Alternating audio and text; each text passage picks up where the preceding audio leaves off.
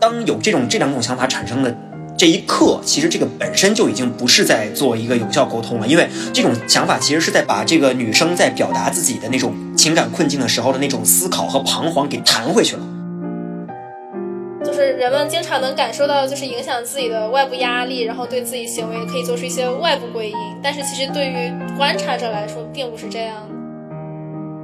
我觉得翻旧账这个东西，如果不明着说，其实大家都不可避免的会去想吧。你在亲密关系当中，和朋友争吵的时候，你觉得说，哦，其实我不应该提这个事情，但其实你想到那一刻，它会对你的这个情绪，会对你接下来说出来的话有很大的影响。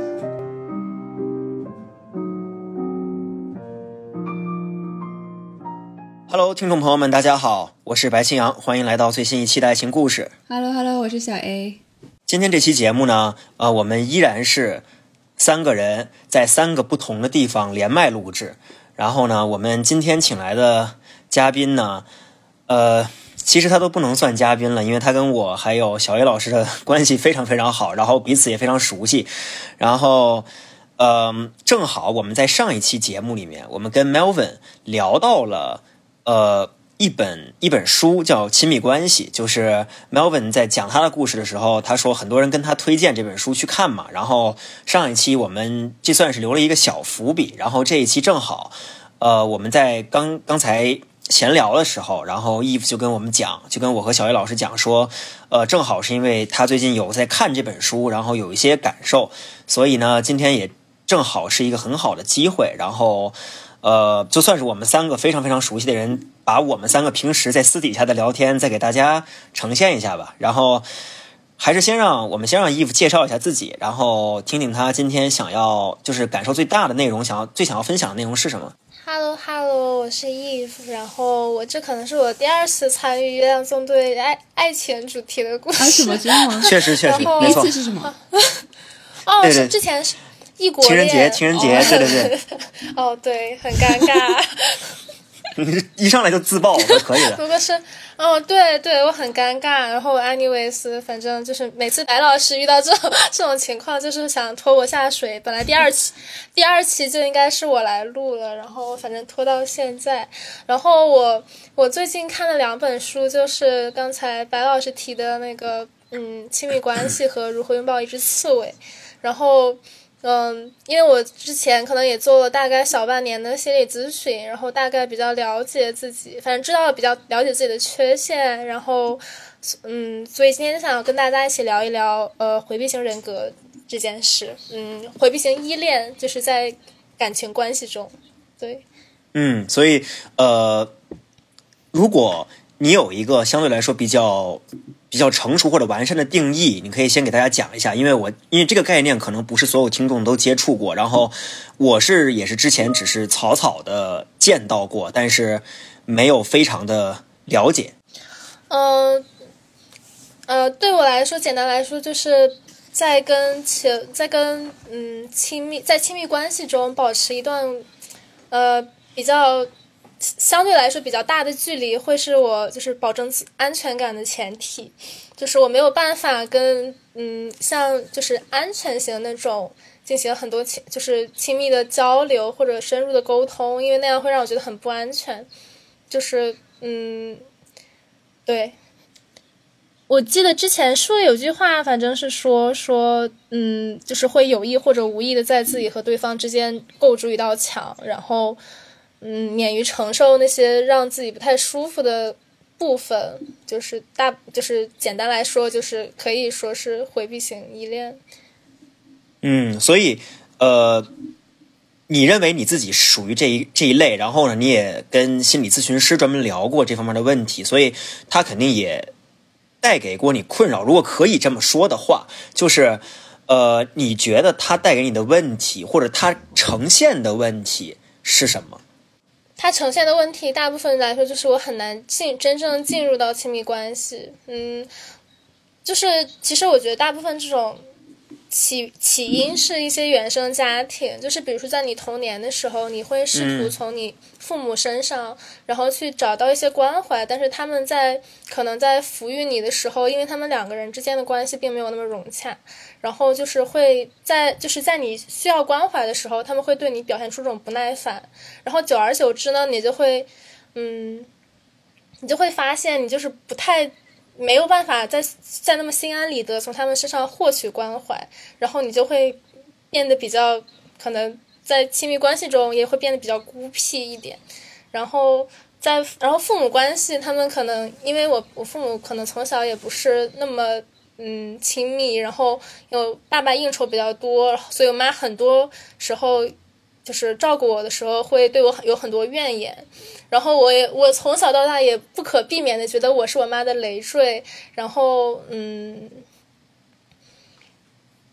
嗯，然后我妈也会跟我一直一直跟我从小跟我灌输说，女生就一定要经济独立、精神独立、要情感独立，你不要试图试图把自己依托到另外一个人身上，然后久而久之，我就变成了一个完全不依托，呃，或者很比较少依托的这么个形象吧。嗯，对，我觉得每个人在他们成年过后，也不一定成年吧，就长大过后，真正进入到一个亲密关系，嗯、的时候，他们一些心境或者是想法，肯定都会被小时候那种环境所影响。对，但是就是可能对于我来说，我比较害怕，就是对方会就是往前进一步。就一般来说，他可能就是比如说他进一步会退三步那种，或者说如果他退一步，我退一千步，就是可能会这样。那可能那可能就碰不到了，再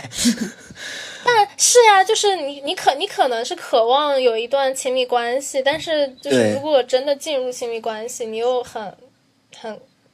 会比较抗拒，就会比较抗拒去跟发生一些真的那种感情的交流和沟通吧。嗯，嗯，所以呃，你觉得这个逻辑关系是不是就是，比如说你在小时候看到的是你呃经历过的是你在索取，就是也不是索取，就是你呃你在跟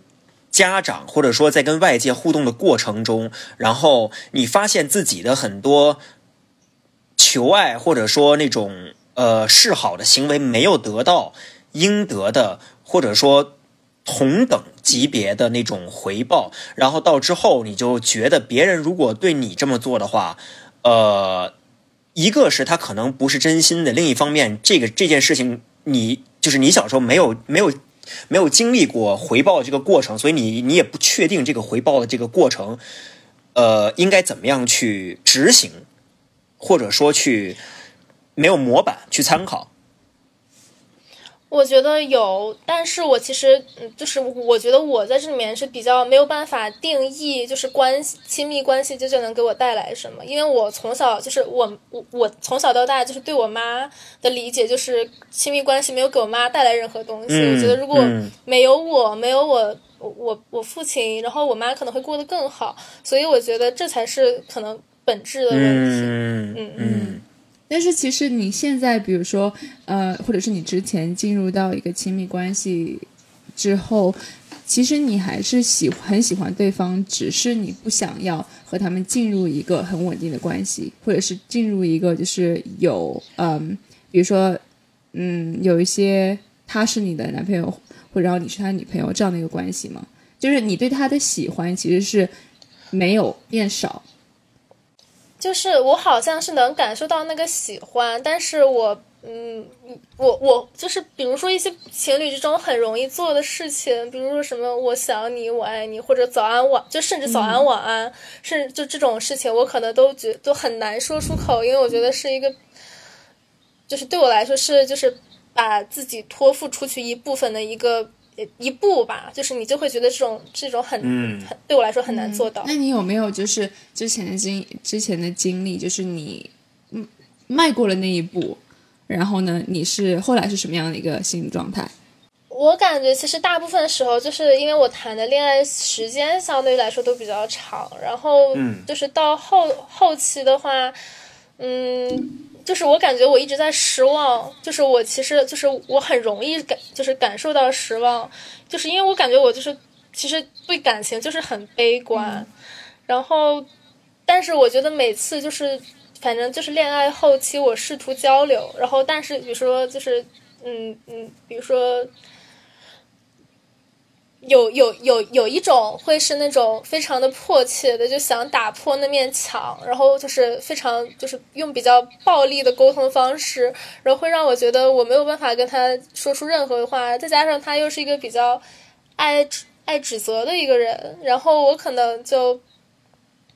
嗯感觉没有办法跟他沟通，然后我就会就会更回避，然后再往前一个呢，他是一个鸵鸟型人格，他就是。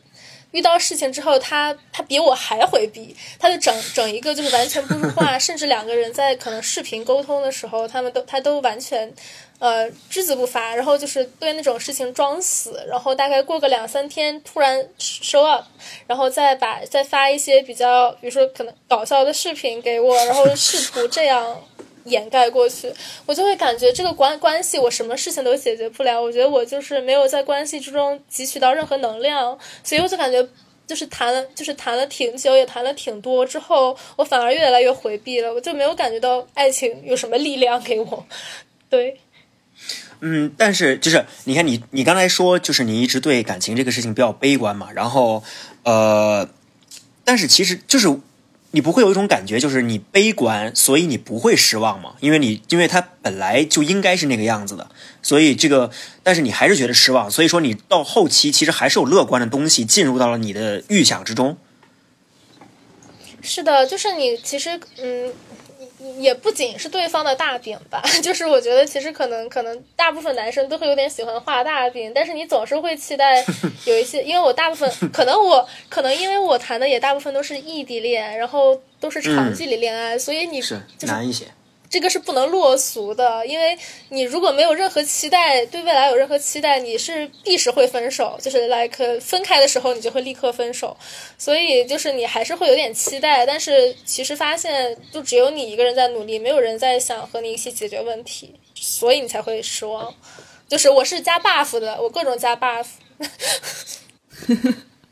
我我白老师为什么沉默了？因为我在想，刚才因为刚才有一个点，其实我我有一个我产生了一个疑问，但是因为我紧跟着又产生了我下一个疑问，所以我先把下一个疑问问出来。但是上一个疑问那个点我有点忘记了，然后呃，我正在我正在回想那个疑问，呃，关于这个就是但但是我我还记得我那个刚才那个思考思路，就是呃，刚才 Eve 提到了他就是跟每一个他曾经的。对象在沟就是沟通这个事情，然后对面的沟通方式都要不然就是无比回避，要不然就是可能就是那种极其冲就冲突感非常强，所以呃，那就先从一个最简单最直接的问题来吧，就是你觉得你觉得你的沟通方式是什么样的？然后你在跟对方尝试沟通的时候，你希望得到的一个反馈是什么样？你觉得如果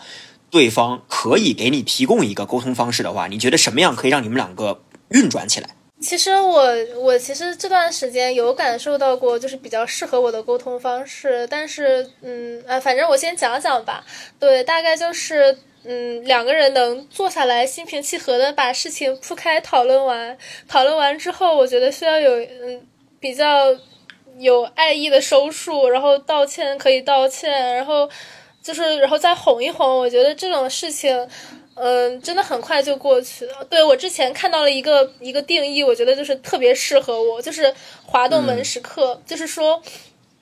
就是说两个人就是在爆发争吵的时候，如果你就是像滑动门，就你关上滑动门的时候一样。然后你，然后你把事情留在了滑动门滑动门的另外一边，然后你这个留遗留的事情可能会比你把那个门打开你去解决要多上要产生的效率可能要是几倍的，所以只要你当天解决，然后你可能当下就会。产生很多好的感受，你就不太会影响到你的感情。但是大部分产生的那种比较极端的沟通方式，我觉得那种就是完全不会解决问解决任何问题，反而就是在在你日后遗留的那个那段时间里面，真的会就是对可能对两方或者说只对那个受伤的那一方产生很大的什么心理创伤吧，可以说。嗯，我懂了。我发现这种，对我发现这种理论问题非常就是非常难以嵌套，就是非常难以嵌套到那种，呃，因为我刚才想到了一点，就是沟通中，其实我们每个人都或多或少会有一些经历，就是其实我们很难，呃，真正做到说心平气和。双方其实，我记得上一次，呃，上一期我们跟 Melvin 聊的时候，其实也有讲到这个，就是双方 Melvin。最开始的时候讲故事的时候，他说自己，呃，当时臭就是是臭直男嘛，所以就是一定相不仅相信自己说的理是对的，还要让对方相信，就是还要让对方就是遵循自己的理。然后他觉得自己在讲理，但是这个过程其实男生这个所谓讲理的男生，他也是有情绪在里面的，就是呃，他他说自己在讲理，但其实他这个理是情绪，就是。呃，你就得你就得听我的，否则就是错的。这个其实是情绪，然后相应的，其实跟他吵架的那个女女孩也是在讲情绪，所以两个人很难做到心平气和。那这个时候，其实双方呃在沟通的时候，他们总有一个执着的点，那这个点其实很难两个人对上。那一旦错开的话，其实两个人就会陷入那种呃。怎么说呢？越来越钻自己的牛角尖，那最后情绪就会对起来。那如果这么，如果从这个线索一直往下梳理的话，其实我觉得，其实我觉得会陷入一种对于沟通这个事情本身的悲观。哎，我不知道，我不知道你们是，我觉得 Eve 可能会觉得这个事情确实是有这样的，呃，马就是墨菲墨菲定律。那小 A 老师也不知道，就是你对于这个事情有没有什么？嗯，其实呃。我刚刚其实有有看了一下，就是稍微在网上看了一下《亲密关系》这本书，因为我我没有看过，然后呢，我就我就稍微扫了一眼，然后它里面有讲到一个一个自我实现的一个预言，就是 self-fulfilling prophecies。然后我之前我我有听到很多朋友讲过这个理论，但是我也不知道是这个在这本书里面是给了他一个很特定的一个呃理论还是什么，但是他的意思就是说。嗯，就是如果你一直，嗯，有一个对于亲密关系一个比较悲观的期望，那它一般都会变成现实，因为它会潜意识的诱导你，嗯嗯，你的期望，然后从而使一些比较错误的希望得到实现。然后我刚刚就听到你们讲，我觉得，嗯，不知道 Eve 有没有，就是我觉得 Eve 肯定就是知道，就是嗯，就是感觉到自己。会有一些这样的一个错误的期望，所以你也会去看心理咨询啊什么的。但是你有没有就是想过，嗯，在你之前的经历当中，另外一半做出什么样的一些行动，能让你感觉到啊，我这个期望其实是比较错误的。其实我应该更加乐观一点。嗯，我其实觉得他可能可以给我带来一个比较稳定、比较快乐的一个关系。哎，但是其实从后往前看，我觉得就是可能没有太多，没有没有有太多好的结果，所以你很难会觉得他给你带过什么优优秀的品优优秀的东西。我感觉就是实话说，在谈过这些恋爱之后，我会觉得那些年我应该单身。对我现在是我唯一的想法，真的，我现在就觉得我那些年我为什么不单身？我觉得，我觉得我好惨，我为什么要挂在一个人身上？我觉得这是就是我的真实想法。嗯，但是其实无论是我还是小 A 老师，也见到过你快乐的，因为情感快乐的时候。我我感觉，如果让你现在去回忆，我有，嗯，我刚想说，我好像没有，没有，但是我我好像有。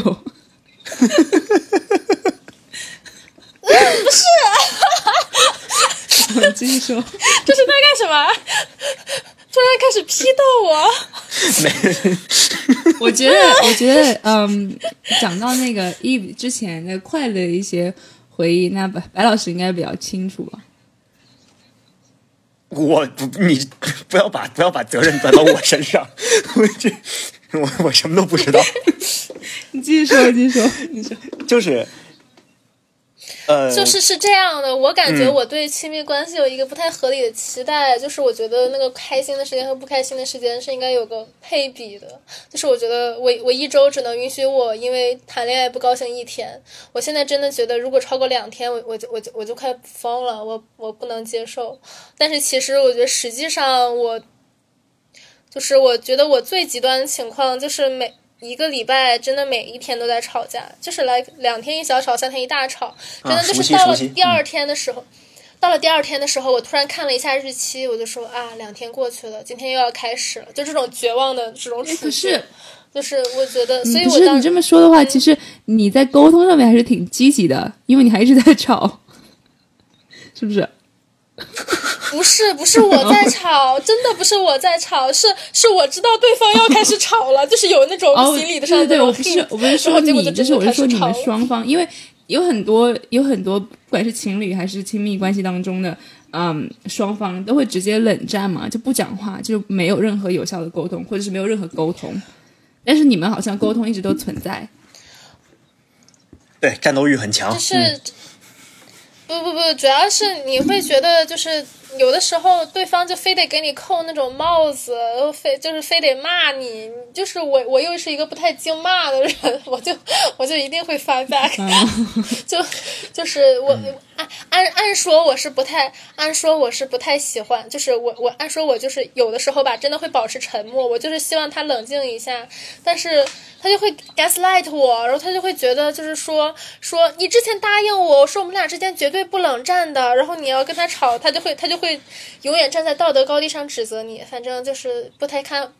回首，然后就是嗯，对亲密关系进一步恐慌，嗯。嗯，呃，我捕捉到的一个信息是，刚才义父你说那个，就是你你说那个三天一小吵，呃，两天一小吵，三天一大吵那个时候，然后你说你看日历，然后发现过去两天了，然后那就是，然后你一下就悲观起来，你觉得今天又要吵了，那你觉得这个过程是不是它会不会存在一个，就刚才就小叶老师说的那个自我实现的这样一个过程，就是你你。事先就判断今天会吵架，所以这个事情的走向可能就会向那个吵架的点去。沉默了。哇，我我觉得是，我觉得可能是会有影响，但是我觉得，我觉得，但是也不是所有人都会让我有这种感受，就是我我不知道能不能理解，是因为它真的是一个嗯 pattern，、所以就是你在这么长久的相处下来之后，你就会就是。到那到了那个时间，就会开始 traumatize，然后你就会开始，开始就是就是真的是你再谨小慎微，你再谨言慎行，都不知道为什么 somehow 还是能吵起来，就这种感觉。嗯，我不是我我的悲观不是不是那种，我去试图我要去挑个挑个事儿，我今天一定要吵了架，不然我不能延续这样的事情。我我的悲观我的悲观是那种，我我惹不起我还躲不起吗？我今天少跟你说点话，嗯，少说也出问题，就是这样子，就很恐怖的。嗯，其实我我还挺好奇，就是你之前有跟你，你刚刚嗯，你可能没有讨论，就是一个一个人，或者是可能是有一两个人，或者是我也不知道，你有你有跟他们讲过，就是你和你的前任有讲过，就是你是这样，你在亲密关系。啊、你对待亲密关系其实是比较悲观，然后包括是你从小到大的一个生长环境，就是他们有表示比较理解，然后他们也说哦没关系，那我们以后就是可以坐下来聊一聊，或者是他们有没有去问你你想要的沟通方式是什么样的，还是他们从来就也没有就是把你这个放在心上，把你这样的一个呃一些想法，我觉得大部分的都不太在意，或者都觉得这是以后相处能改变的，或者觉得就是可能因为年纪也不是很大，嗯就是直到目前我也不能说得上我算是个有有阅历的人，对对对。然后就是所以大家可能就是听一听，然后大概知道一下你是这样的类型。然后因为我觉得大部分人还是要就对自己比较了解，所以其实他们也很少关注这方面。对。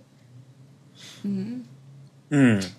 不不过这个不过这个问题倒确实就是，我觉得从我自己的个人经验而言啊，就是我都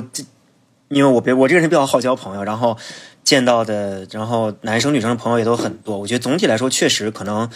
呃，虽然这样泛泛的谈有一点有一点刻板印象，但是女生总体来说关注亲密关系里面的这种呃。应该应该叫什么呢？就是包括像回避型依恋这种，就是在亲密关系中的每个人不同的呃所处的位置，就这么说吧。还有他们各自因为成长经历而形成的态度，呃，对这些东西关注的会总体来说比一些比一些我们所谓的直男要多一些。然后，呃，其实其实这个事情对于每个人来说都是有非常强的影响的。然后包括呃，包括 Eve 接触的那些，就是 Eve 的那些前任也好，还是就是我就是包括上一期的 Melvin 也好，就是对于他们，他们只是没有经没有。接触过，所以他们下意识的会认为他们自己内心深处的一套理论是完全，就是他们他们很难想，就是很难去去去想象，呃，有不同的对待情感的方式和处理处理状处理方式，所以他们会对，比如说，所以就会就就像义务说的嘛，就是。他即使跟对方去提，对面可能也会觉得第一反应是你说的这个东西是科学的吗？就是或者是说，呃，你说这个东西就是他会不会是你在胡思乱想？就是对方会有这种想法。然后，当有这种这两种想法产生的这一刻，其实这个本身就已经不是在做一个有效沟通了，因为他们这种这种想法其实是在把是在把呃，包括 if 我们不包就是不仅限于 if 就是。把这个女生在表达自己的那种情感困境的时候的那种思考和彷徨给弹回去了，就是可能这个时候女生是想要把自己的一些呃想法交代给对方，然后进然后跟对方进行一些互换，但这个时候对方把互换的墙互换这个过程中通道里面树立一一堵墙，然后把思把这个思维弹回了女生那边，然后所以导致的就是女生可能会有那种呃。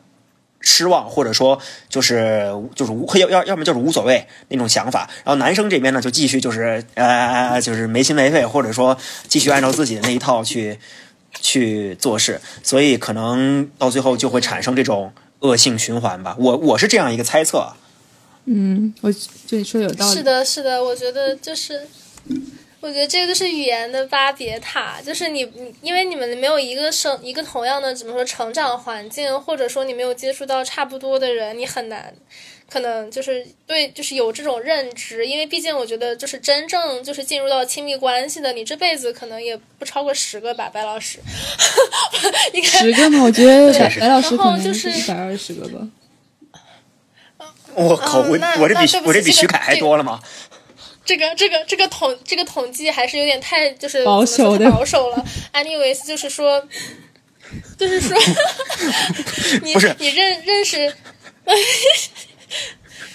我就是说，大概你你你真正能接触到就是这么这么深层的亲密关系的人，还是真的很少，所以你真的很难意识到你身边会有这样的人，然后你也很难想去 discover 他到底是什么样的人，就是从你身边的朋友上来说，对。嗯，对，这个这个，我我我的数字，我的数字就是从爱情故事第一期开始到第二十三期，这是我的数字在逐渐的对节节攀升。我真是谢谢谢谢你们，到最后我没法做人了。没有啦，我觉得你没有爱情故事，有爱情故事都是这个数字吧。我说，爱情故事的每一个故事都是白老师。对呀，他其实就是我们找那种群演，都讲的是你的故事。我天，这不是关键是我虽然每一期都会有，就是就是跟嘉宾说啊，我也有这样的相似的经历，但是其实我不是翻来覆去就讲那么就是 两三段两三段感情嘛，很匮乏的。我刚才很期待他白千阳刚才要说几段，我当时真的好期待，为什么会这样？对啊，我几段，我这两段嘛，对吧？嗯，两段嘛，标准回答呀。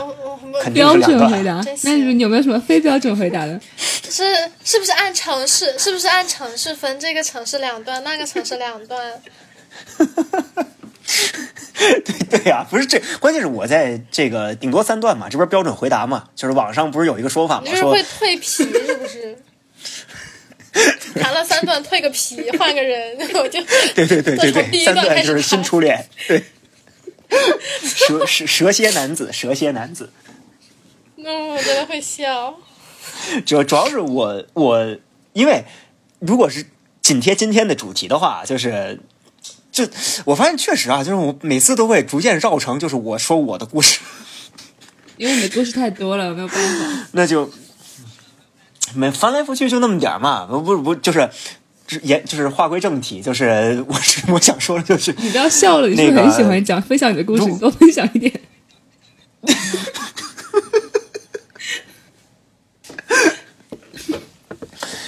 就是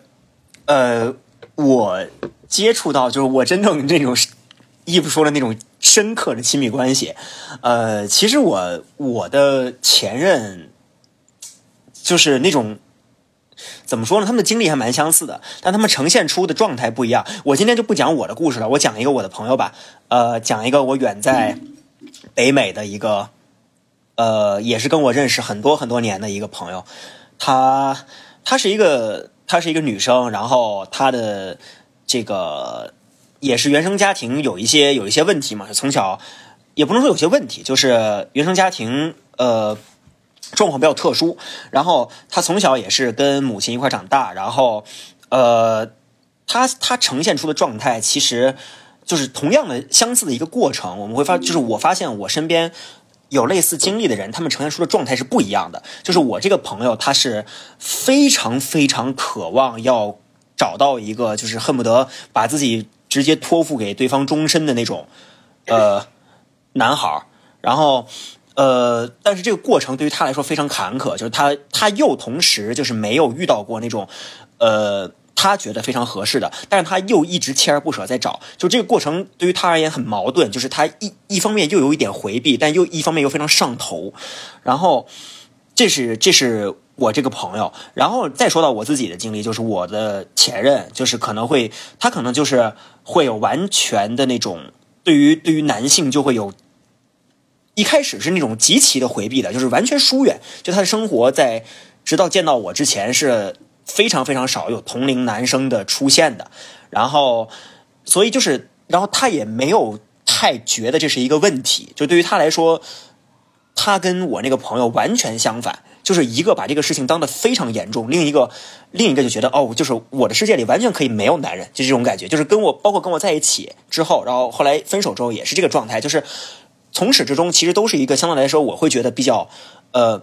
跟我比较疏离。但是同时，另一方面，他对于自己的那种需求非常完满，就是他自己活的还是比较完整的那种。所以，我觉得今天咱们谈到的这个问题，肯定有一些就是。值得深挖的地方是怎么样导向这两个不同的方向，而且肯定会有更多不同的方向。就是我算是引出两个不同的线路吧。就是我不知道你们两个人怎么看这个事情，就是有没有什么猜测或者推断？哦，因为我其实身边也有朋友是这样，然后他其实就是我其实觉得这个主要是跟你的母亲到在处于那种境况的时候，他到到底是怎么想的。我有一个朋友呢，他就是。嗯，因为就是其实焦虑型和回避型完全是两，就是一个坐标系的两个两个两个对角。就是像回避型呢，它是低回避，呃，不是，呃，对对，亲密关系需求的呃低和嗯低焦虑，但是他们那种是高焦虑和高需求。就是比如说，如果在嗯。可能比如说，就是在妈妈和他就是呃，就是爸爸妈妈相处的过程中，如果爸爸的突然缺位会导致，嗯，妈妈的就是他妈妈也会有两两种两种结果嘛。妈妈可能会突然就是变得，就是因为突然变成一个人的话，就可能会变得特别很独立，然后。整个人全心投入在事业里面，然后，然后所有情绪价值、所有的生活都是自给自足的。然后这种就是可能会导致女儿，然后在生活中也会变成就是类似于妈妈这样的角色，因为妈妈一直会言传身教给你说不要依赖，不要不要做，就是不要呃，就是要一定要独立，一定要保持一些情感上的独立。那另外一个角度呢，就是有些妈妈会变成就是每天都在。呃，对不起，我我也不应该这么说，就是可能会在家里会在想我做错了什么，或者说对方为什么不不那么需要我了，我就是会可能会流眼泪，可能会焦虑，但是这种焦虑会传递给他的子女们，所以就是这个会变成两种不太，就是两两个对角上的依恋状况，对，这是我的理解，因为我身边朋友也有差不多的状态，嗯，对。但是我觉得，像刚刚你们说的两种不同的情况，其实对，呃，他们就是对，如果父母有这样的情况，对孩子的影响肯定是比较偏负面的嘛。不管哪一种情况，嗯，是的，就是我觉得只要就是父就是父母的缺位，就是不管任何一方都可能会就是让依恋状态变得没有那么安全，所以就是大，我觉得可能这个问题大部分在嗯。五十五十，就是大概是五十原生家庭，然后五十后天形成，就是就是我其实我有朋友一直跟我说说你只是需一段需要一段很健康的恋爱，但是我一直没有找到，所以我感觉我在这个。我本来可能也没有这么回避，因为感觉就是怎么说呢，青春期的时候，你总是会看到一些傻逼的那种，呃，记得逼掉啊，那种恋爱文学，你就会比较 real，你就会，你就是可能会有很多期待，就是你会觉得你爸妈可能只是他们的故事，但是你其实成年之后，因为实在是就是经过了很多人，你也见过了很多人之后，你会发现其实也没有什么不同，所以你才会越来越回避，或者你会越来越焦虑。嗯，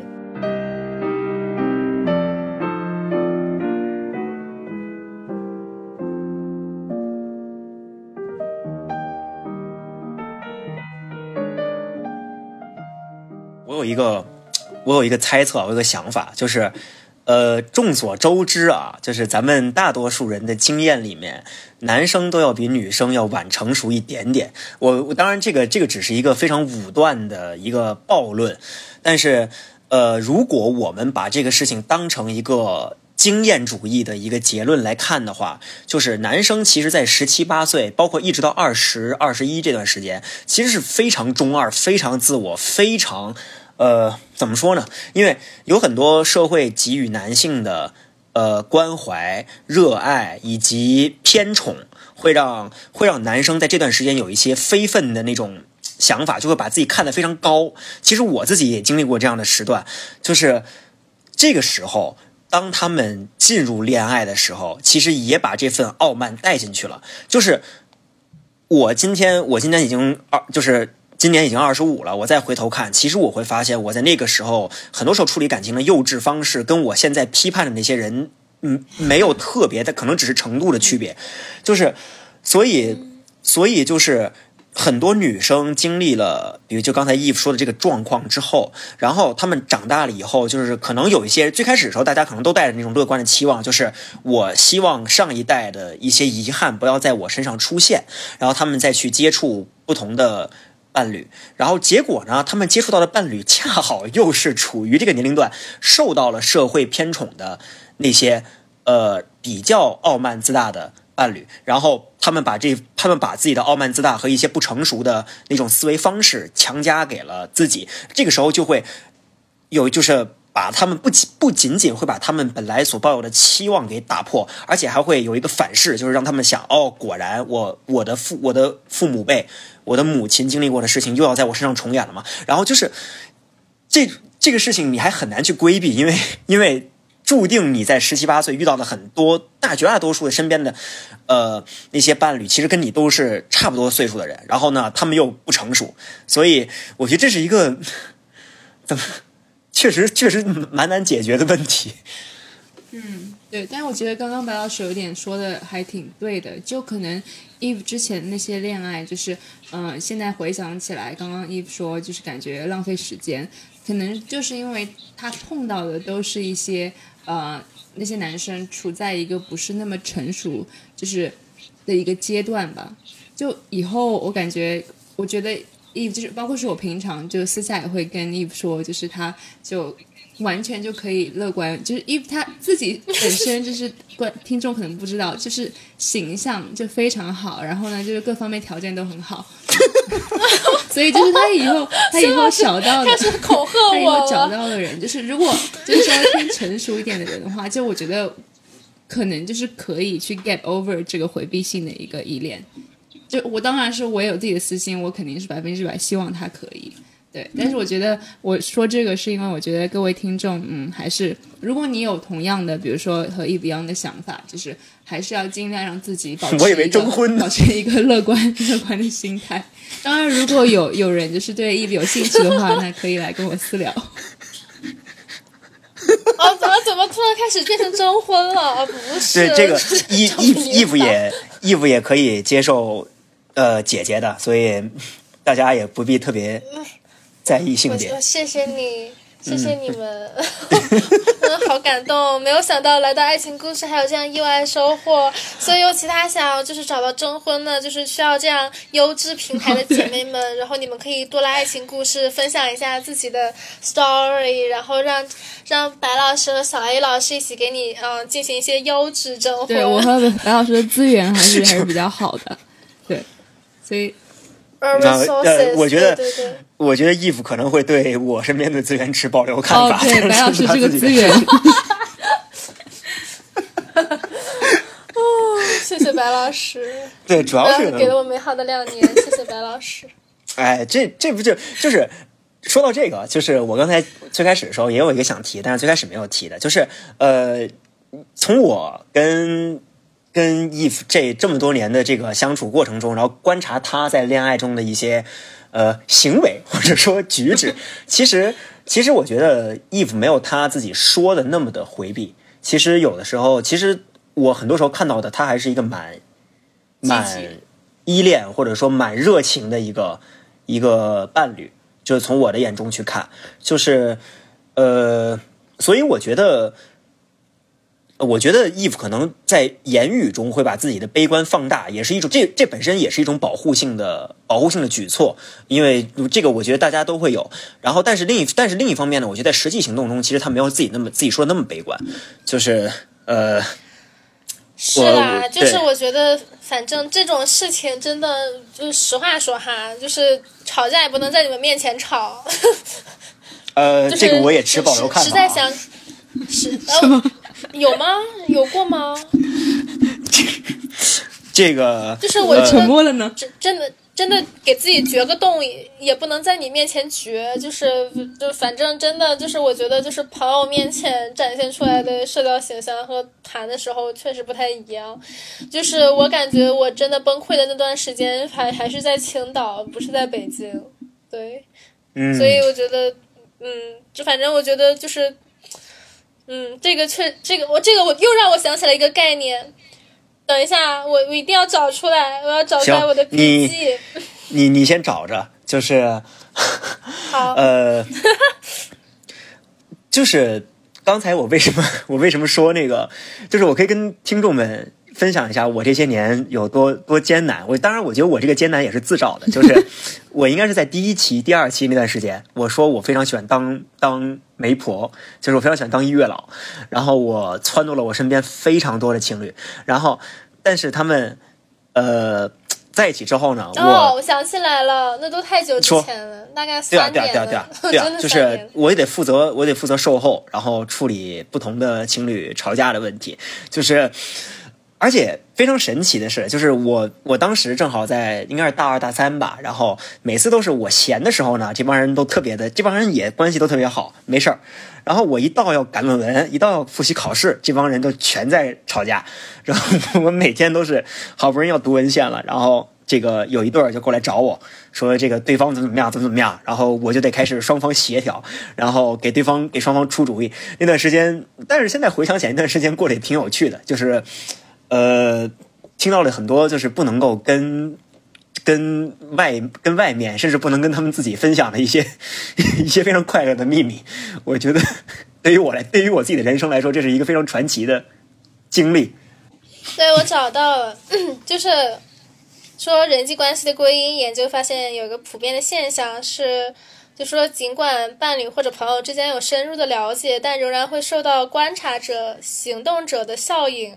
然后他们对自己行为的解释和对观察到的伴侣或者朋友的类似的行为的解释完全两样。嗯，对，嗯，我就找到这句话，就是说，因为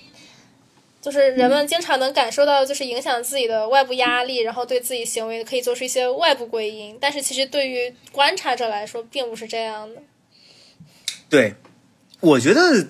我觉得大家都，我觉得这个也不。不仅仅是在亲密关系中，我觉得总体来说，这就是所谓的呃，这个当局者迷，旁观者清嘛。而且自己毕竟在那个局里面，然后他可能会一方面是因为人本身是非常受情绪和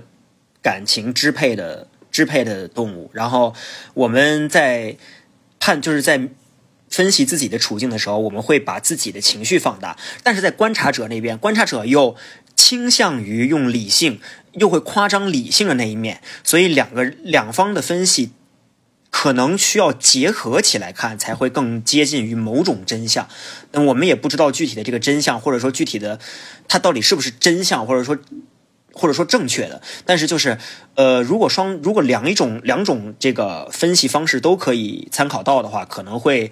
得出一些比较中肯，或者说相对来说比较嗯、比较。呃，全面的解释吧，对于一个人的情感中的处境。嗯是的，是的，但是包括之前，就是想到讲到之前那个 Eve 说，嗯，那么对 Eve 说他是就是呃，刚像刚刚白老师说，Eve 他其实之前谈恋爱的时候并没有这么的嗯悲观。我觉得我现在想想，我私底下和 Eve 讨论就是亲密关系什么，我觉得他很少会把这些就是比较悲观的一些看法或者是一面，就是展现给大家看。是的，因为我觉得，嗯，反正乐观是人的一个 品质，就是主要是因为我觉得这个比较涉嫌原生家庭的问题，所以我很少会讲这些。然后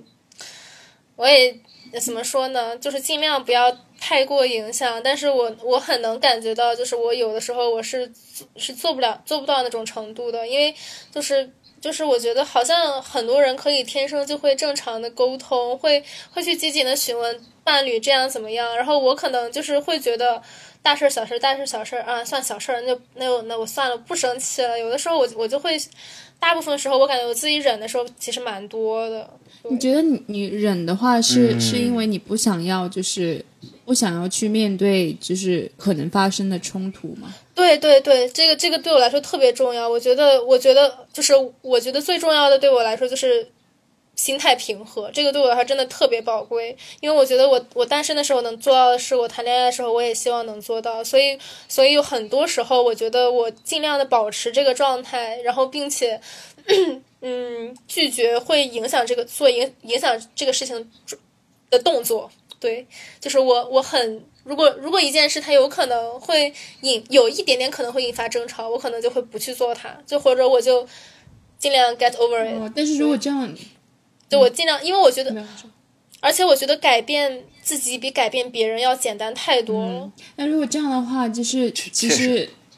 如果经常有这样的想法，或者是嗯有这样的一些行动出现的话，那其实也就是在积攒就是失望嘛，因为你觉得你。对，你觉得我什么都不能做，然后呢，我还一直要想对方怎么想，然后，嗯，对，所以我觉得会不会，你有的时候会不会想，就是说你们之后就是你在对待一段亲密关系越来越悲观，是因为就是很多时候你没有想要去有那样的就是一个沟通一个 conversation。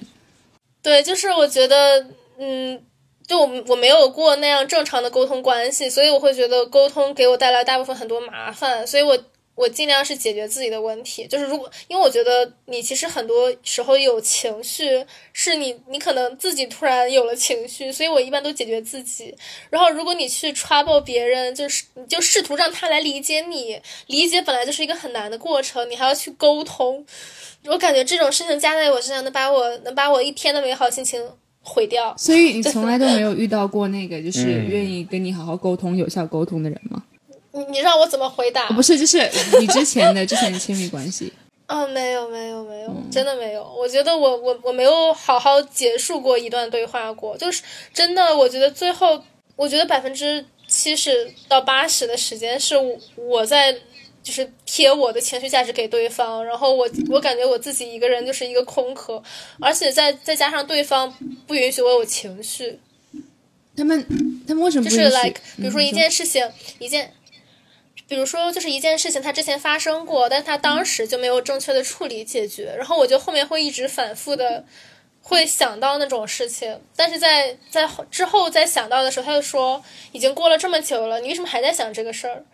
但是我其实觉得那件事我在我这边你就是完全从来没有处理过，然后我就会觉得是行，那我自己自己管我自己的事儿，然后我管我自己的事儿之后呢，就是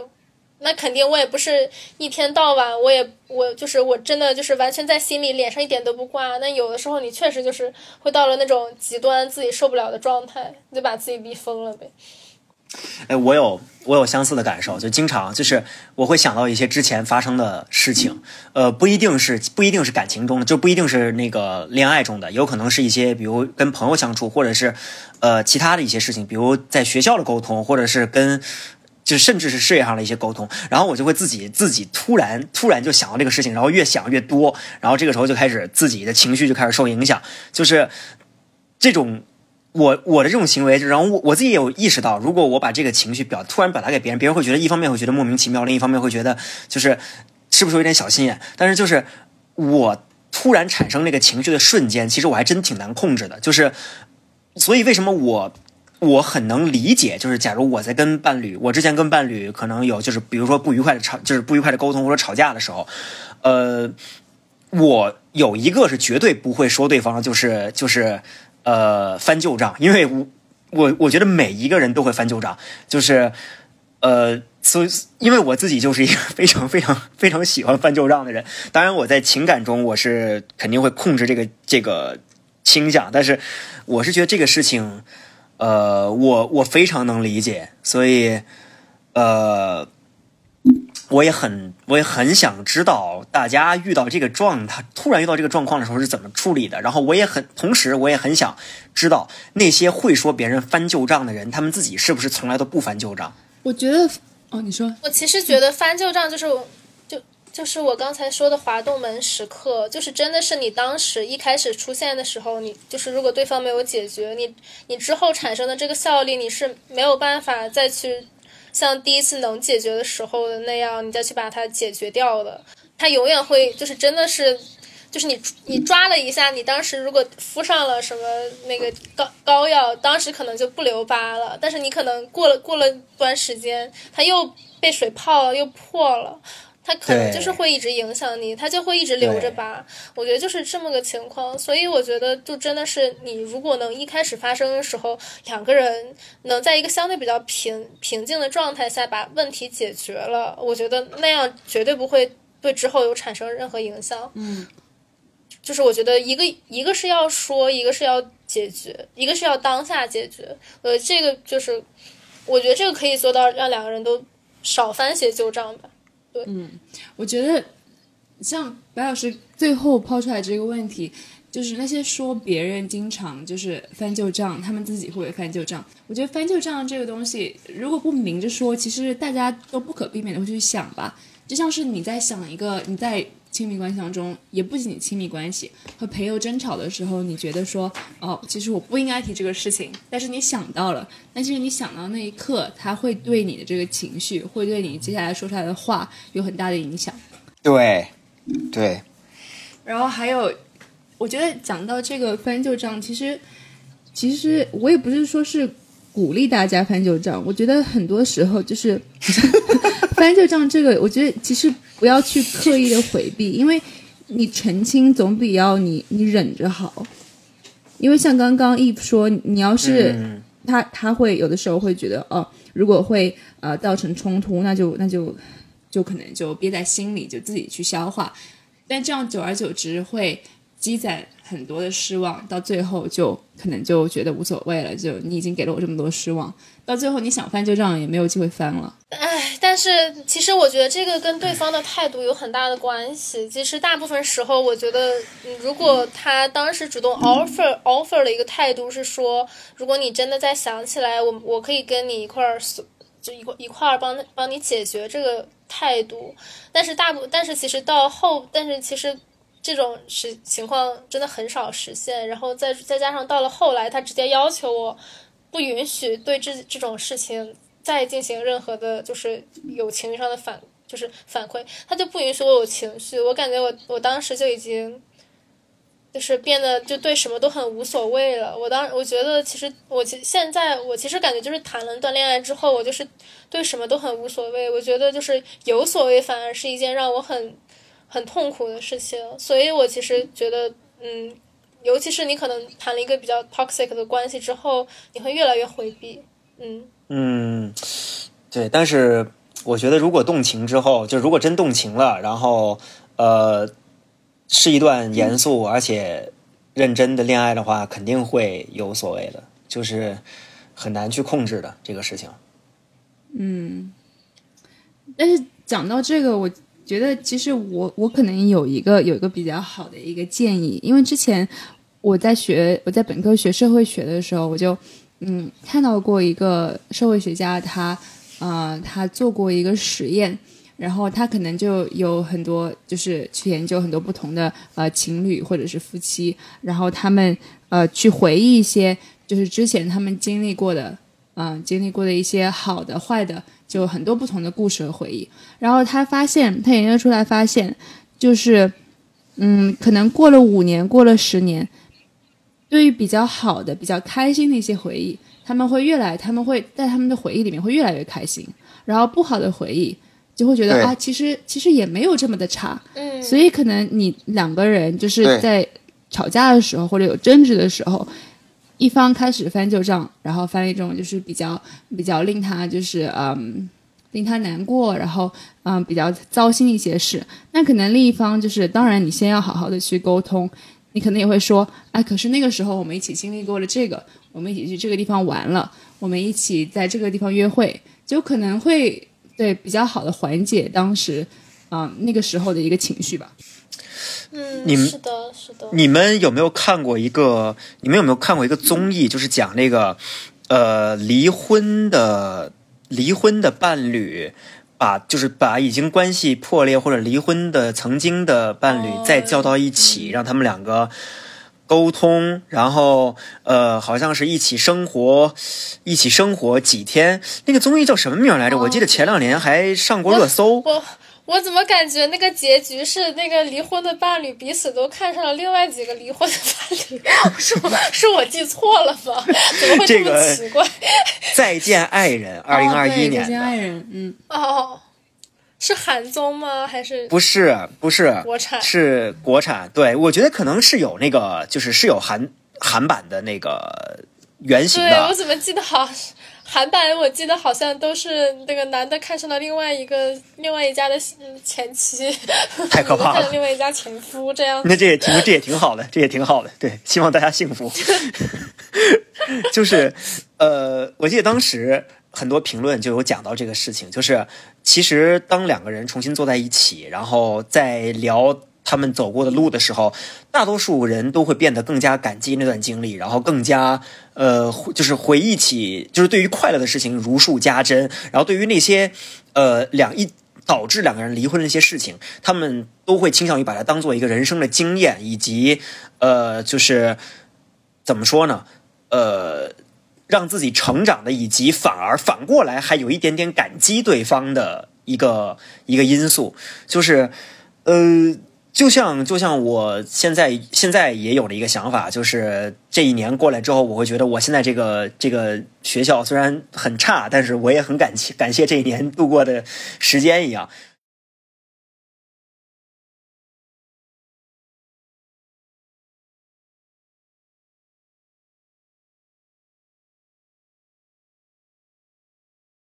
嗯，已经一年了，过了一年了。我其实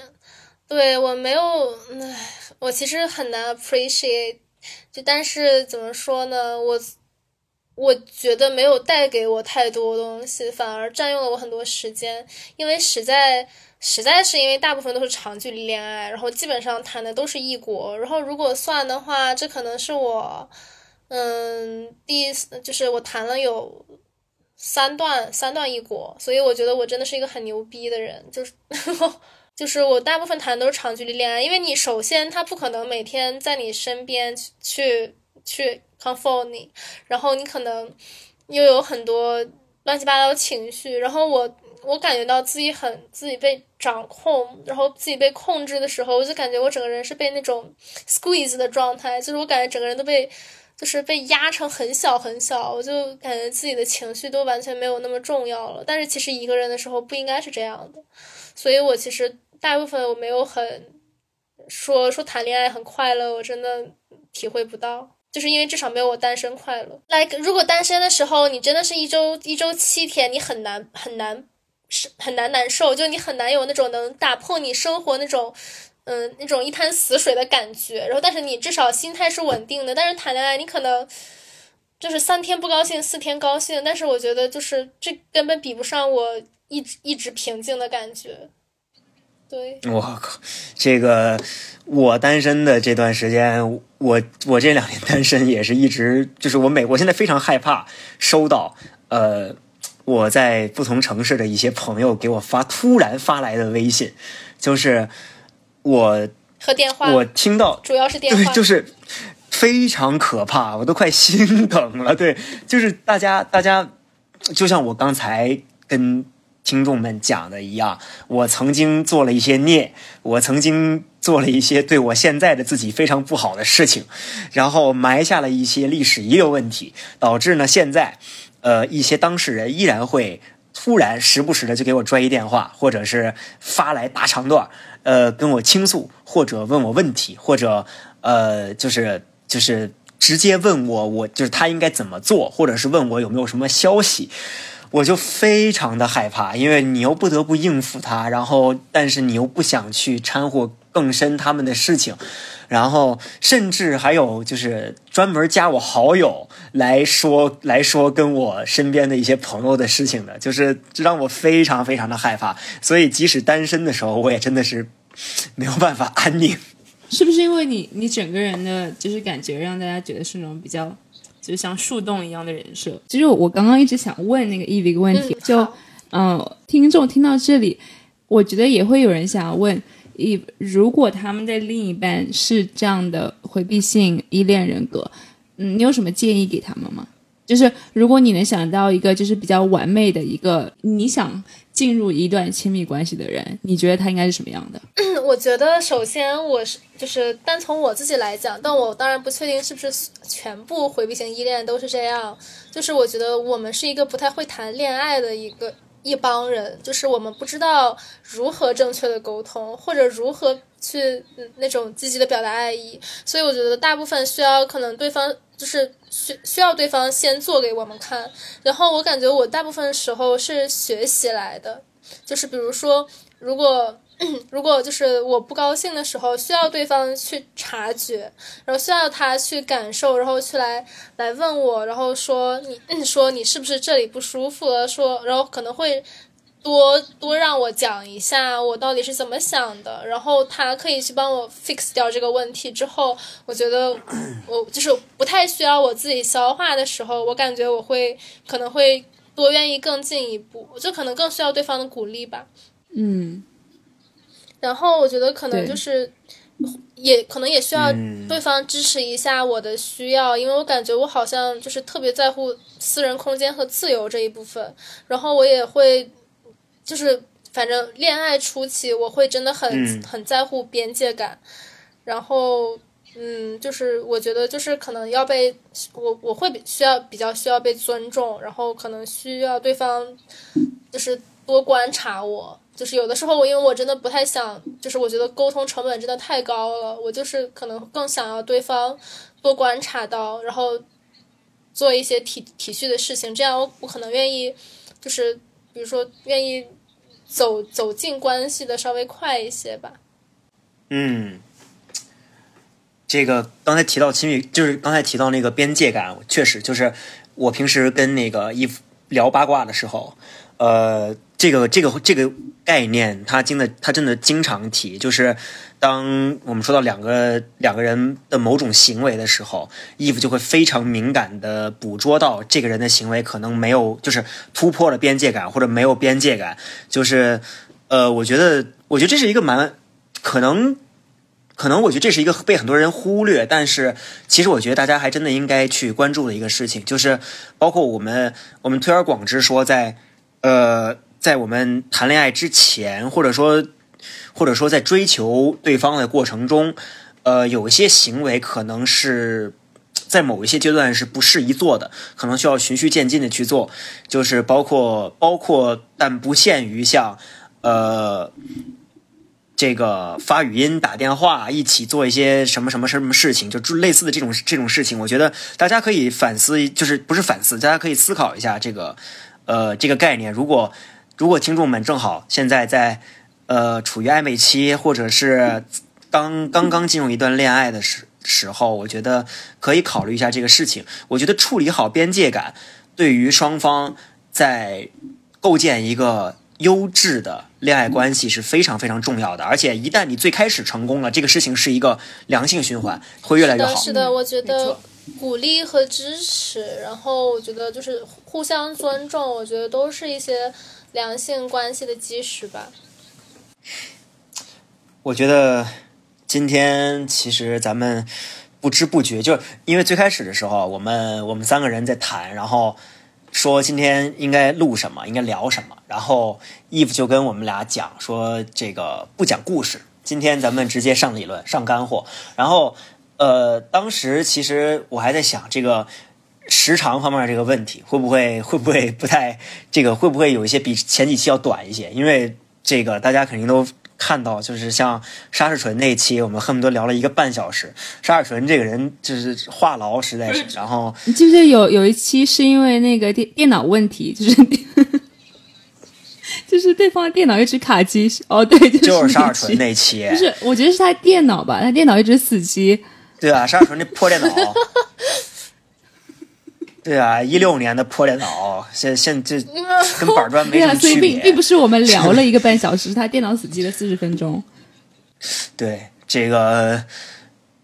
但是今天我们聊的到现在其实也时间非常久，而且就是其实我觉得聊了很多，就可能理论的东西还比之前的一些之前的很多期都要更多一点。然后，呃，是因为我是一个爱自我反思的人。对，没错。确实，确实，对这个呃，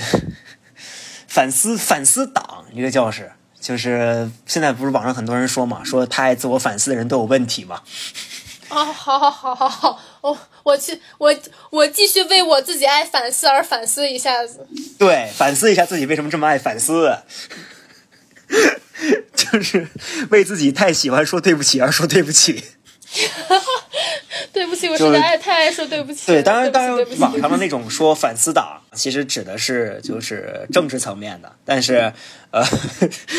其实其实，在不同，其实我觉得反思不是什么坏的习惯，就是连咱们的咱们从咱们的儒儒家传统就说吾日三省吾身，那。咱们如果每一个人都可以多反思一下自身的话，其实我觉得大家的相处会更好一些。就是当然，你现在现在在网上要是说让大家都反思的话，也会挨喷。所以，这个要不是因为今天已经中国时间已经这么晚了，我神志都已经快不清了，要不然我也不会不会把这个话说出来。但是就是这个。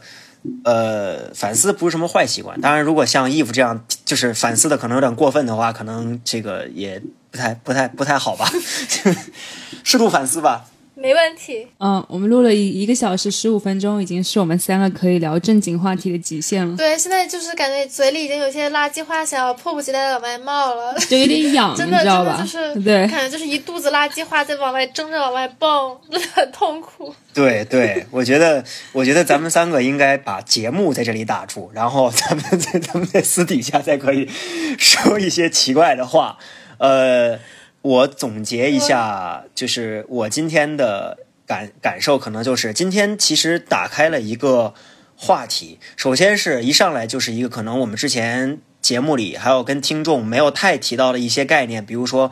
焦虑型焦虑型依恋、回避型依恋这些这些概念，其实呃都是有一些学术研究还有理论的支撑的。然后，当然我们也不是让大家去对号入座，但是它可以为我们分析一些情况提供帮助。然后，对于一些可能在这些这方面不是很敏感的听众，呃。以咱们的经验主义的结论来说，可能是这个我们的男性听众会居多啊。但是就是大家可以多注意一下，不同的人有不同的处理情感的方式和心态。如果你觉得跟对方呃总是聊不来的话，可以思考一下，诶，对方会不会有一些呃有一些之前的一些经历啊，或者是一些呃特定的原因导致你们两个人的沟通会有一些不同的。呃，一些可能难以处理的状况，然后你们俩的思维方式会不一样。呃，尝试从这些原因以及缘由入手，然后两个人做一些交心，就是将心比心的一些交交心的私密谈话，不仅仅可以有助于解决两个人沟通的问题，甚至可以促进感情。我觉得，呃。这样这样总结的话，我们不仅把理论方面的东西也总结了，而且，呃，其实我们也最终可以提供一个相对而言比较行之有效的面对那种困境的处理方案。没错，我觉得我这一期的嗯录下来一个想法就是，嗯，不仅仅是今天 Eve 分享他的一些经历，还是我平常听到的身边和 Eve 有相同在亲对待亲密关系的看法的一些朋友。他们跟我说他们的故事，呃，我的一些想法，嗯，感觉很多时候都是都是，也不也不算是只是个沟通的问题，但是很多时候就是很大一部分是缺少一些有效沟通。嗯，像我每一期，我感觉我每一期播客最后都会说，呃，沟通就真的很重要。我们这一期播客像 Eve 说的，很多时候如果你想要去避免一些。冲突一些争吵的时候，其实，嗯，可能并不是一件最好的一个解决办法，因为以后这些沟通是不可避免的，会会以翻旧账的形式去展现，但那个时候其实已经是无法挽回的了。对。那么我们今天其实节目到这里就差不多可以结束了，然后。呃，在最后呢，我倒是有一个题外话，我最后再提一句，就是上一期我在看上一期的呃节目的那个评论的时候，然后看到有听众说听着我的声音就老是浮现的是郭麒麟的脸，我觉得可能是，